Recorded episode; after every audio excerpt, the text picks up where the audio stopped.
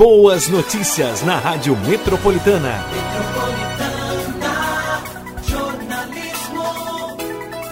O contágio de coronavírus no Brasil desacelerou por três semanas seguidas, segundo cálculos do Imperial College, uma das principais instituições globais de pesquisa de epidemias. Apesar da melhora, o país ainda apresenta taxa acima de 1, o que indica que a transmissão está fora de controle. O número, também chamado de RT, indica para quantas pessoas, na média, cada infectado com coronavírus transmite o patógeno. A taxa de contágio calculada na semana do dia 14 ao dia 20 de junho para o Brasil foi de 1,05, ou seja, 100 pessoas contaminadas transmitem o coronavírus para outras 105, que por sua vez transmite para 110 10,25 e assim por diante, fazendo com que a doença se espalhe em velocidade progressiva no país. Para se ter uma ideia da queda na transmissão do vírus no país, na semana antes do dia 14 de junho, a taxa de transmissão era de 1,08 e no final de abril era de 2,8. Acompanhe as novidades com as informações sobre o coronavírus.